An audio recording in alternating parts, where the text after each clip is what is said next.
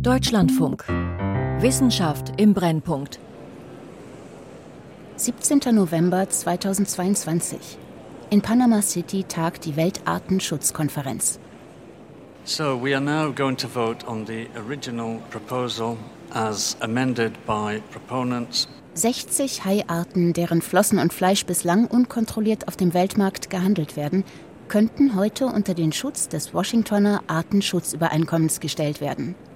Die Anträge hat das Gastgeberland Panama gestellt. So technicians, are we ready now? We're ready, Chair. Thank you. So parties, again, you have 40 seconds to cast your vote. The ballot is open now. Mehrere Fischereinationen, allen voran Japan, hatten Widerstand angekündigt. Doch nach Jahrzehnten zäher Verhandlungen wendet sich endlich das Blatt. Schon der erste Antrag wird mit einer satten Zweidrittelmehrheit angenommen. Die gesamte Tierfamilie der Requiem-Haie soll in Anhang 2 des Washingtoner Artenschutzübereinkommens aufgenommen werden. Das ist die mittlere Schutzstufe. Bei den Hammerhaien kommt es gar nicht erst zum Votum. Japan gibt seinen Widerstand schon vorher auf. But I would ask you again, please uh, refrain from expressions of clapping or shouting. Ein Meilenstein, kommentieren Artenschützer. Manche Meeresbiologen sind sich da nicht so sicher. Keine Haie. Raubfisch im Ausverkauf. Von Andrea Remsmeier. Zwei Weltkonferenzen, ein großes Versprechen. Das Artensterben soll aufhören. Das beschließt die internationale Staatengemeinschaft Ende des Jahres 2022 gleich doppelt. Schutzgebiete einrichten, renaturieren, Finanzströme umleiten. Dazu bekennen sich die Vereinten Nationen im Dezember in Montreal. Nicht weniger entschlossen klingen die Vereinbarungen, die die 183 Vertragsstaaten des Washingtoner Artenschutzübereinkommens kurz zuvor im November in Panama treffen. Für fast 500 Tier- und Pflanzenarten soll es künftig strenge Handelsauflagen geben. Die Beschlüsse von Panama sind rechtsverbindlich und das Washingtoner Artenschutzübereinkommen auf Englisch CITES ist eines der größten Handelsabkommen überhaupt. Staaten, die sich daran nicht halten, müssen damit rechnen, keine Handelspartner mehr zu finden. Doch reicht das, um Tierarten vor dem Aussterben zu retten, deren Populationen im freien Fall sind? so wie die Haie? Historical votes. What a landslide victory for sharks. It's amazing. It's totally amazing. Barbara Sly von der Tierschutzorganisation International Fund for Animal Welfare. In den Tagen vor der Abstimmung hat sie bei den Delegierten fieberhaft um Stimmen geworben. Jetzt trägt sie im Foyer des Kongresszentrums triumphierend einen riesigen Plüschhai in die Höhe. 88 Staaten uh, haben Panamas Antrag unterstützt. Es ist geschafft. Uh, Die Haie werden in Anhang 2 des Washingtoner Artenschutzabkommens gelistet. Der Handel wird reguliert werden. Er wird nachhaltig werden. Endlich. Der internationale Handel mit Haifischflossen wird überwacht und begrenzt werden. Anhang 2, das bedeutet mittlere Schutzstufe. Haie sind Knorpelfische. Sie gehören zu den ältesten Tieren des Planeten, ein Sinnbild für Wildheit und Kraft. Das hat Haifischflossensuppe in Asien zur prestigeträchtigen Delikatesse gemacht. Doch die Bestände der Haie sind in den Weltmeeren kollabiert. Ebenso wie die der eng verwandten Rochen, die ebenfalls im Handel sind. Rückgang um 70 Prozent in nur 50 Jahren, sagt eine aktuelle Studie. Bislang hat das die internationale Staatengemeinschaft nur wenig interessiert. Doch jetzt sollen zu den 13 Haiarten, die schon vorher unter Handelsartenschutz standen, 60 weitere hinzukommen. Wer immer Haie und Rochen fangen und verkaufen will, muss nach einer zweijährigen Übergangszeit beweisen, dass er das Überleben der Art nicht gefährdet. Jeder Export und jeder Import muss einzeln geprüft und genehmigt werden. Soweit die Theorie. Die Internationale Maritime Universität Panama. Das Labor für Meeresbiologie in einem Seitenflügel des Gebäudes ist ein Kuriositätenkabinett. Zwischen blinkendem technischen Gerät stehen Meerestiere in Spiritus. An der Wand hängt ein riesiger skelettierter Haikiefer. An diesem Nachmittag gibt ein renommierter Gastdozent mit seinem Team einen Workshop. Demian Chapman leitet im gemeinnützigen Mode Marinelaboratorium ein Schutzprogramm für Haie und Rochen. Aufgewachsen sei er in Neuseeland, erzählt Chapman. Anfang der 1960er Jahre, als seine Mutter noch zur Schule ging, wurde einer ihrer Mitschüler von einem Hai getötet. Und dann hat sie auch noch der weiße Hai gesehen. Und immer, wenn wir Kinder irgendwo schwimmen gehen wollten, dann haben unsere Eltern uns gesagt, nicht so weit raus, die Haie, die Haie. Dadurch waren wir natürlich erst recht fasziniert. Naja, das ist lange her. Die anderen mögen das vergessen haben, ich nicht.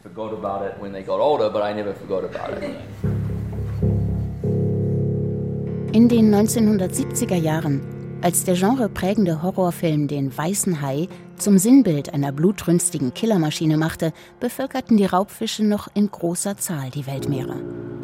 Doch auch damals schon durchzogen Langleinen mit Köderhaken die Ozeane. 100 Kilometer und länger den Haien, die auf diese Weise auf den Fischtrawlern landen, droht die grausame Praxis des Finnens. Die Flossen werden ihnen abgeschnitten, nicht selten bei lebendigem Leib. Danach werden die Tiere ins Meer zurückgeworfen, wo sie über Stunden verenden. Zwar haben viele Staaten das Finnen inzwischen verboten.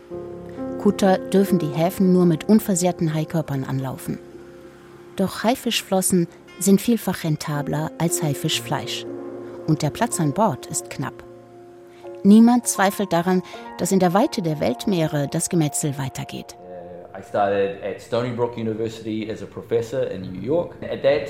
Als ich meine Professorenstelle an der Stony Brook Universität in New York antrat, wurden gerade die ersten kommerziell gehandelten Haiarten im Washingtoner Artenschutzübereinkommen gelistet. Ich habe die Konferenz damals besucht, weil es ja immer hieß, Anträge zur Unterschutzstellung scheitern häufig, weil man die einzelnen Arten sowieso nicht auseinanderhalten kann, wenn sie erst einmal zu Produkten verarbeitet sind. Also habe ich mit meinem Team Leitfäden zur visuellen Identifizierung entwickelt. identification guides for those species. Der Weltmarkt für Hai- und Rochenflossen muss transparent, kontrollierbar und rechtssicher werden, beschloss Chapman. Im Jahr 2014 rief er das internationale Forschungsprojekt Global Finprint ins Leben und setzte darin ganz auf die Genetik. In Hongkong und weiteren Handelsplätzen in China und Südostasien hat sein Forscherteam über 10.000 Proben von Flossen erworben und ihre DNA analysiert. Ergebnis über 84 verschiedene Arten sind international im Handel. Ein großer Teil davon ist inzwischen vom Aussterben bedroht. Doch immerhin, dank Chapmans Studien sind inzwischen die genetischen Fingerabdrücke zahlreicher Arten bekannt. Auch von denjenigen, die jetzt neu unter den Schutz des Washingtoner Artenschutzübereinkommens gestellt werden sollen. Und es gibt ein Nachweisverfahren. Chapman greift in seine Arbeitstasche und holt ein quaderförmiges rotes Gerät hervor, nicht größer als seine Hand. Das ist ein sehr nützliches Werkzeug. Wenn Sie zum Beispiel auf dem Fischmarkt sind, dann brauchen Sie nichts als Strom und ein Dach über dem Kopf. Genetische Verfahren für die Kontrolle von Haiflossen und Haifleisch werden bislang nur in wenigen Staaten angewendet. Gerade für Entwicklungsländer sind sie zu kompliziert, zu teuer, zu langsam. Darum hat Chapman die PCR-Tests zusammen mit einem Gentechnikunternehmen für die praktische Anwendung weiterentwickelt. Und die Studierenden der Maritimen Universität Panama, die vermutlich bald in dieser Branche arbeiten werden, sollen die Vorreiter sein. So, jetzt habe ich aber genug geredet. Gehen wir in die Praxis mit Valerie. Intensiver Fischgeruch breitet sich im Labor aus. Valerie Hagen, Chapmans Mitarbeiterin im Mode Marine Laboratorium, hat auf einer Arbeitsplatte getrocknete Haifischflossen ausgebreitet, die aus einer Beschlagnahmung stammen. Der Arbeitsauftrag an die Studierenden bestimmt die Haiart, von der die Flossen stammen. Wir zerreiben die Flosse zu Pulver. Danach geben wir ein paar Krümel in eine Lösung mit Lysepuffer. Darin brechen die Zellen auf und setzen die DNA frei. Die Studierenden gehen mit Parmesanhügeln ans Werk, denn für den PCR-Test braucht es nur Krümel. Gut zwei Stunden wird es dauern, bis die Erbsubstanz aus den zerriebenen Haiflossen per Polymerase-Kettenreaktion so weit vervielfältigt ist, dass diese ausgelesen werden kann. Selbst im hektischen Betrieb eines Hafens ist das schnell genug, um den Warenverkehr nicht über Gebühr aufzuhalten. Die Studentin Vivian jedenfalls ist begeistert. Alles, was wir heute gelernt haben, können wir gut gebrauchen. Weil ich glaube, dass der Schutz von Haien in Panama künftig eine große Rolle spielen wird. Wir brauchen die genetischen Daten, wenn wir die Arten schützen wollen. Wenn wir künftig bessere Entscheidungen treffen wollen, um die Haifischerei nachhaltig zu machen.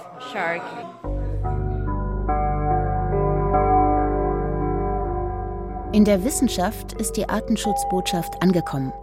Der Schutz der Haie zählt heute zu den großen Themen der Meeresbiologie. Regalmeter an Fachliteratur belegen die immense Bedeutung, die die Raubfische als sprichwörtliche Gesundheitspolizei für das Ökosystem Meer haben. Haie bringen ihre Jungen lebendig zur Welt. Sie sind langlebig. Ihre Geschlechtsreife erreichen sie spät. Ihre Fruchtbarkeit ist vergleichsweise gering. Diese Eigenschaften waren über 450 Millionen Jahre ein Erfolgsmodell der Evolution. Jetzt aber, wo selbst die traditionellen Fischer Langleinen und Stellnetze benutzen, werden sie ihnen zum Verhängnis.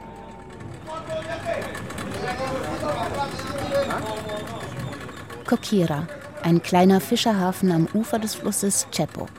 Hier gibt es nichts, außer Bootsstegen einer Tankstelle, zwei Lagerhallen und einem Marktplatz. Seit Menschengedenken lebt die örtliche Bevölkerung hier vom Fischfang. Der Chepo ist fruchtbar und er bietet den direkten Zugang zum Pazifik. Auch der Haifang muss hier einmal wichtig gewesen sein. Kein Lädchen, das nicht mit einem grimmig dreinschauenden Comic-Hai im Logo um Kundschaft wirkt. Es ist früher Morgen. Gerade kehren die Kutter von ihren nächtlichen Fischzügen zurück. Von Bord gehen Kisten mit Doraden, Korvinen, Sardinen und Garnelen. Ein Hai ist nicht dabei. Ist der Haifang überhaupt noch wichtig für den Lebensunterhalt der Fischer in Kokira? Wie denken Sie über die neuen Artenschutzbestimmungen?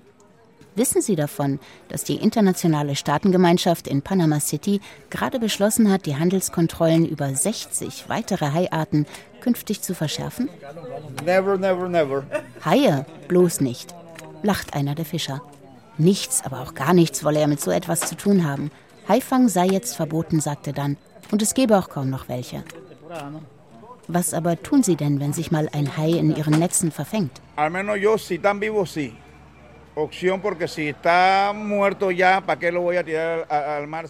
Wenn der Hai noch lebendig ist, dann werfen Sie ihn ins Wasser zurück, berichtet ein Fischer. Wenn er aber tot sei, dann müssten Sie ihn an Land bringen. Der Kadaver würde dem Ozean schaden. Von dem, was das Washingtoner Artenschutzübereinkommen regelt, scheinen die Fischer in Kokira tatsächlich nicht betroffen zu sein. Der Fisch, den sie fangen, sei für den Verkauf im Inland bestimmt, berichten sie. Und CITES reglementiert ausschließlich den internationalen Handel. Doch Fischerei und Artenschutz, das hat auch in Panama Sprengkraft. Natürlich hat es auch hier Zeiten gegeben, wo die Fischereibetriebe an den Flossen und dem Fleisch von Haien gutes Geld verdient haben. Seit der Jahrtausendwende, als die Bestände kollabierten, haben die Artenschutzmaßnahmen der Regierung die örtlichen Fischer immer stärker eingeschränkt. Gegen das Finnen, das Flossenabschneiden an Bord, gilt seit dem Jahr 2006 sogar ein eigenes Gesetz.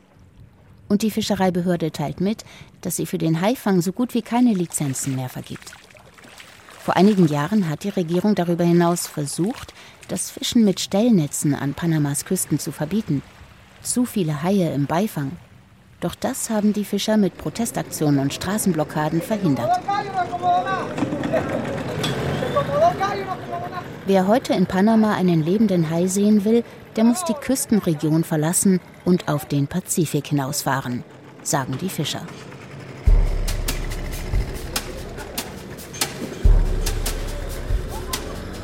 Die Strecke ist eine Tropenidylle. An den Flussufern wölbt sich Wald über das Wasser.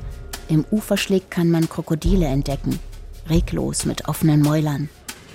Der Bootsführer wühlt unter der Schwimmweste nach seinem Handy und zeigt stolz ein Foto. Ein toter Hammerhai, leicht zu erkennen an der charakteristischen Verbreiterung des Kopfes. Gerade am Tag zuvor ist ihm das Tier ins Netz gegangen. Der Raubfisch hatte die Größe eines Menschen. Das war selbst für ihn als Fischer eine Sensation. Manche Hammerhaiarten können bis zu sechs Meter lang werden, doch solche Meeresriesen wurden hier schon lange nicht mehr gesehen. Dann mündet der Chepo in den offenen Pazifik.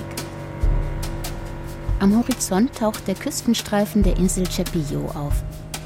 Das Boot kreuzt eine Weile vor der Insel, immer auf der Suche nach einer Dreiecksflosse in den Wellen. Doch nichts zu sehen. Nirgends. Chapillo ist eine üppig grüne Pazifikinsel. Am Ufer schaukeln Außenborder im Wasser. Landeinwärts leuchten flache Steinhäuser in kunterbunten Farben. Der Verwalter der Insel, Dulové Betancourt, wartet zum Empfang am Bootssteg. Er ist gleichzeitig der oberste Fischereiaufseher. Haifischen ist derzeit verboten. Wenn es doch einer tut, dann wird sein Fang konfisziert und er muss eine hohe Geldstrafe zahlen. Offensichtlich funktioniert das. Seit es das Verbot gibt, scheinen die Haipopulationen wieder etwas anzuwachsen.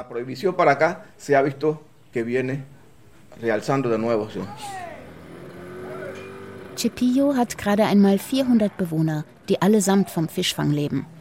Einer davon ist Casimiro Jiménez.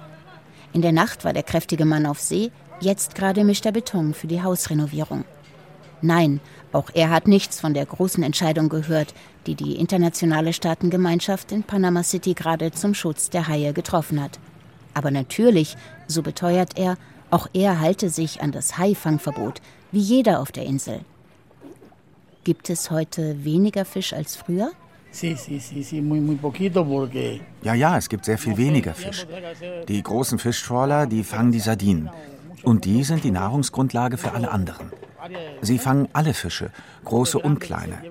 Die Jungfische können gar nicht erst groß werden. Und das ist ein Problem für uns alle. Fischer wie er, erzählt er weiter, hätten die Zeichen der Zeit längst verstanden. Fischbestände darf man nicht einfach so ausbeuten. Sie brauchen ihre Zeit zum Erholen. Die traditionellen Fischer achten also auf Artenschutz. Die industriellen Fangflotten aber machen die Bemühungen zunichte? Das kommt vor, ja. Zwar gibt es jetzt eine Organisation, die versucht, gegen den illegalen Fang von Haien, Sardinen, Hummern und Garnelen vorzugehen. Aber die Bezirksregierung muss uns endlich auch unterstützen. Wir kleinen Fischer kriegen es sofort mit dem Gesetz zu tun, wenn wir illegal Fisch fangen. Die Großen aber kaufen sich frei. Es ist ein großes Problem, wenn die einen bestraft werden, die anderen aber nicht.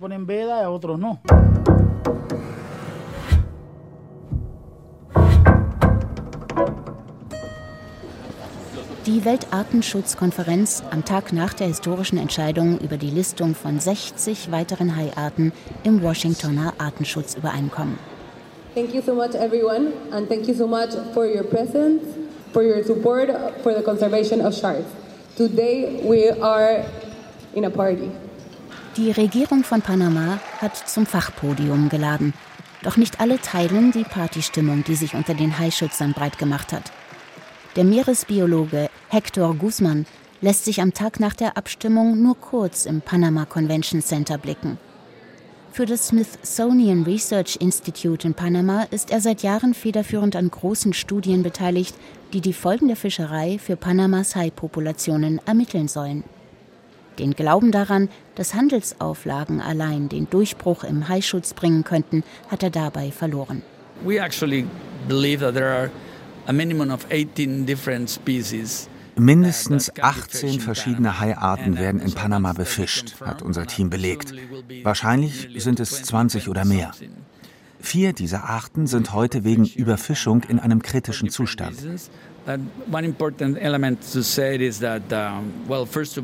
Was mir aber besonders zu denken gibt, drei dieser vier bedrohten Arten stehen seit über zehn Jahren unter dem Schutz des Washingtoner Artenschutzübereinkommens. Aber der Handel geht weiter. Die Bestände schwinden. Da kann ich den Nutzen nicht erkennen.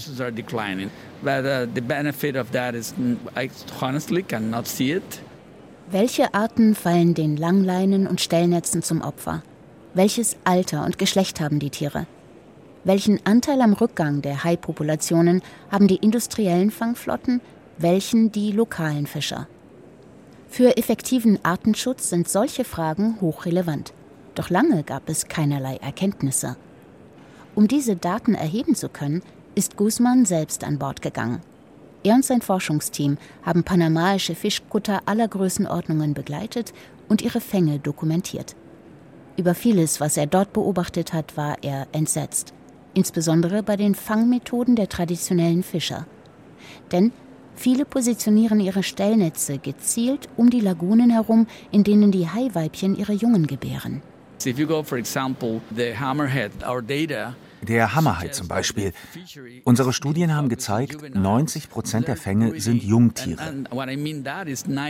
Wir zerstören nicht nur die erwachsene Population, jetzt holen wir uns auch noch die Babys. Und das geht immer weiter. Das Ergebnis einer anderen Studie war nicht weniger beunruhigend, denn diese bestätigte einen alten Verdacht. In den Weiten der Meere bleibt vieles verborgen. I think it, like five years ago, I published another paper with three other colleagues where we analyzed 50 vor fünf Jahren haben wir die Aufzeichnungen aus 50 Jahren Fischfang in Panama ausgewertet. Was für eine Arbeit.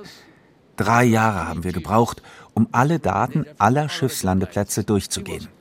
Dabei kam heraus, über 45 Prozent der gefangenen Fischmenge taucht in den offiziellen Behördenstatistiken nicht auf. Bei Haien liegt die Fehlquote sogar zwischen 80 und 82 Prozent.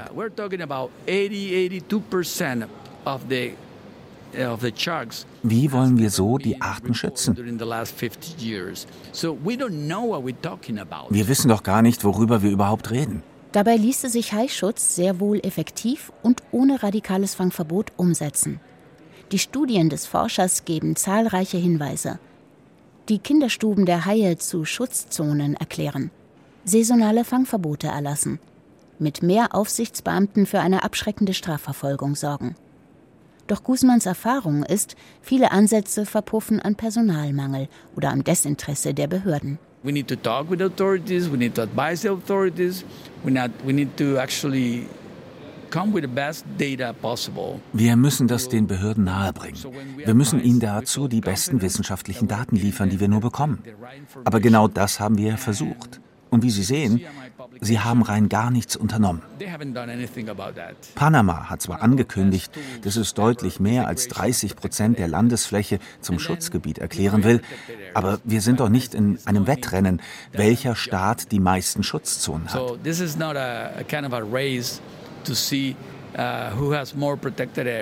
Erklärungen müssen umgesetzt werden. Lieber wenige echte Schutzzonen als viele schlecht geschützte. Sind Panamas leidenschaftliche Artenschutzappelle auf der Konferenz mehr Außenwerbung als echtes Engagement? Hector Guzman zuckt mit den Schultern. Das wird sich zeigen. Und was ist mit den lokalen Fischern? Was hält er von ihren Beteuerungen, sie hätten am Fang von Haien gar kein Interesse? Sie sagen immer, dass ihre Haie aus dem Beifang stammen. Ich bin mir aber recht sicher, dass sie sie absichtlich fangen. Dabei wissen sie genau, was los ist. Jetzt startet die Zeit der Migration. Die Haie wandern zu den zentralamerikanischen Küsten, um dort ihre Jungen zu bekommen. Dort findet jetzt gerade ein Massaker statt. January, February is a massacre.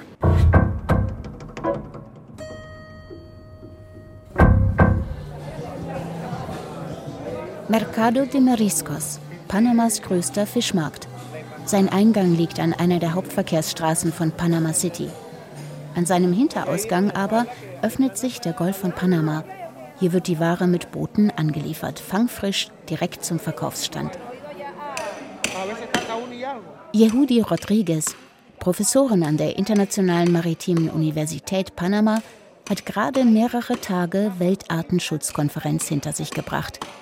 Jetzt schiebt sie sich zwischen den vollgepackten Kühltheken, Fässern und Eisbottichen durch die Menschenmassen.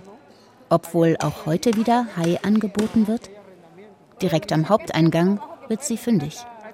Am Boden vor einem Stand stehen zwei Kisten, bis oben hin voll mit silbrigen, schlanken Fischkörpern. An die 100 Tiere mögen es sein. Sie sind keinen Meter lang. Köpfe und Flossen sind abgeschnitten. Nach all den Konferenzlobreden auf den Artenschutz, bei diesem traurigen Anblick muss die Meeresbiologin lachen.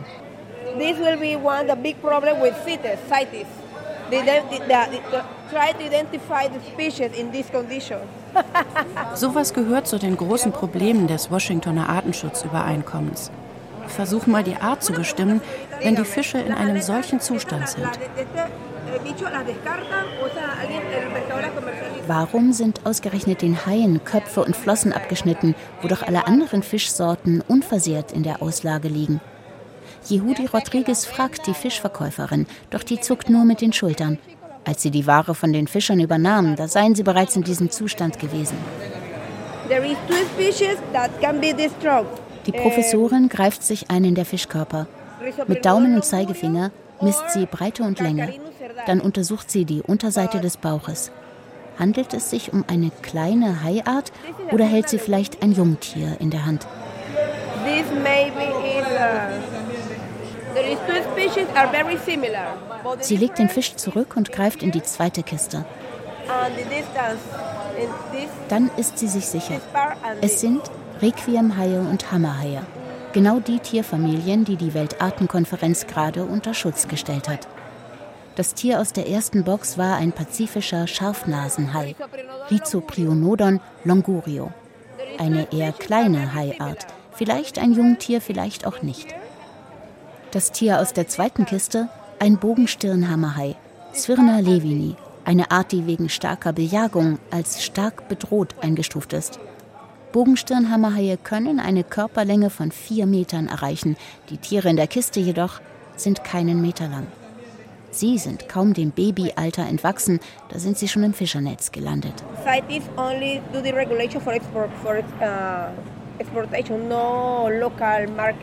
Das Washingtoner Artenschutzübereinkommen betrifft ja nur den Export. Der Handel im Inland geht also erstmal weiter wie immer. Doch früher oder später wird unser Staat gezwungen sein, auch im Inland etwas zu unternehmen. Und wenn sogar jetzt in der Nebensaison so viele Tiere im Beifang landen, dann müssen wir endlich Methoden entwickeln, um den Beifang zu reduzieren.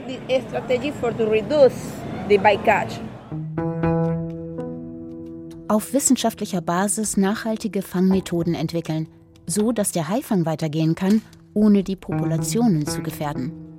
Das ist der Geist des Washingtoner Artenschutzübereinkommens. Und in diesem Geist stehen alle Forschungsprojekte von Yehudi Rodriguez. Mit Satellitensendern und akustischen Meldern dokumentiert sie die Wanderrouten der Bogenstirnhammerhaie. Anhand von DNA im Meereswasser versucht sie zu ermitteln, in welchen Regionen welche Haiarten ihre Habitate haben. Es gibt auch Projekte in Zusammenarbeit mit örtlichen Fischern. Nach deren Angaben bestimmt sie die Geburtsgebiete der Haie und sie sucht Spuren des Tigerhais, dort wo er bereits als ausgerottet gilt. Mit diesen Erkenntnissen ließen sich zum Beispiel Schutzgebiete bestimmen, die, wenn sie konsequent geschützt würden, alljährlich für gesunde, junge Hai-Generationen sorgen würden.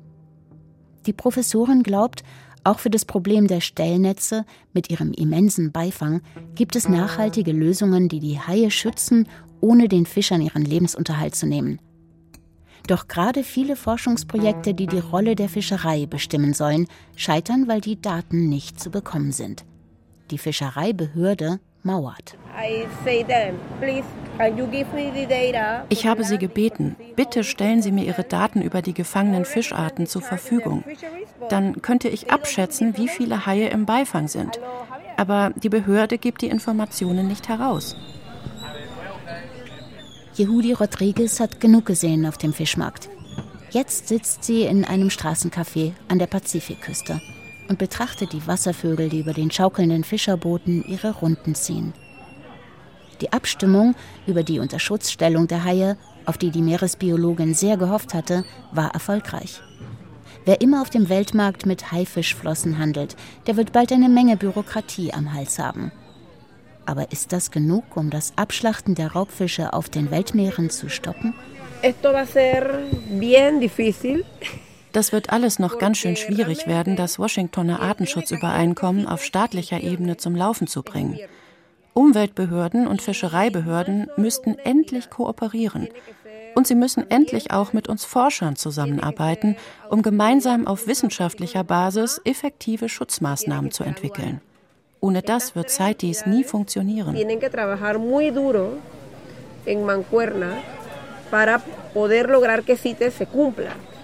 Eine große Hoffnung aber hat Yehudi Rodriguez.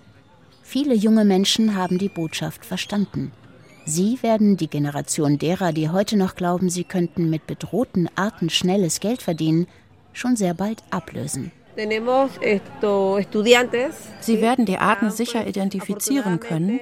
Sie werden Schutzzonen vorschlagen und Strategien entwickeln, um den Beifang zu reduzieren. Das wird noch ein langer Weg, aber es gibt keinen Grund, die Hoffnung aufzugeben. Die neuen Maßnahmen werden eingeführt werden, Schritt für Schritt, sodass die Haipopulationen sich endlich erholen können.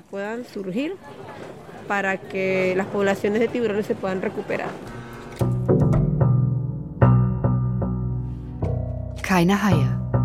Raubfisch im Ausverkauf von Andrea Riemsmeier. Es sprachen Bettina Kurt, Max Urlacher und Nina Ernst. Ton Hermann Leppich. Regie Friederike Wigger. Redaktion Christiane Knoll. Produktion Deutschlandfunk 2023.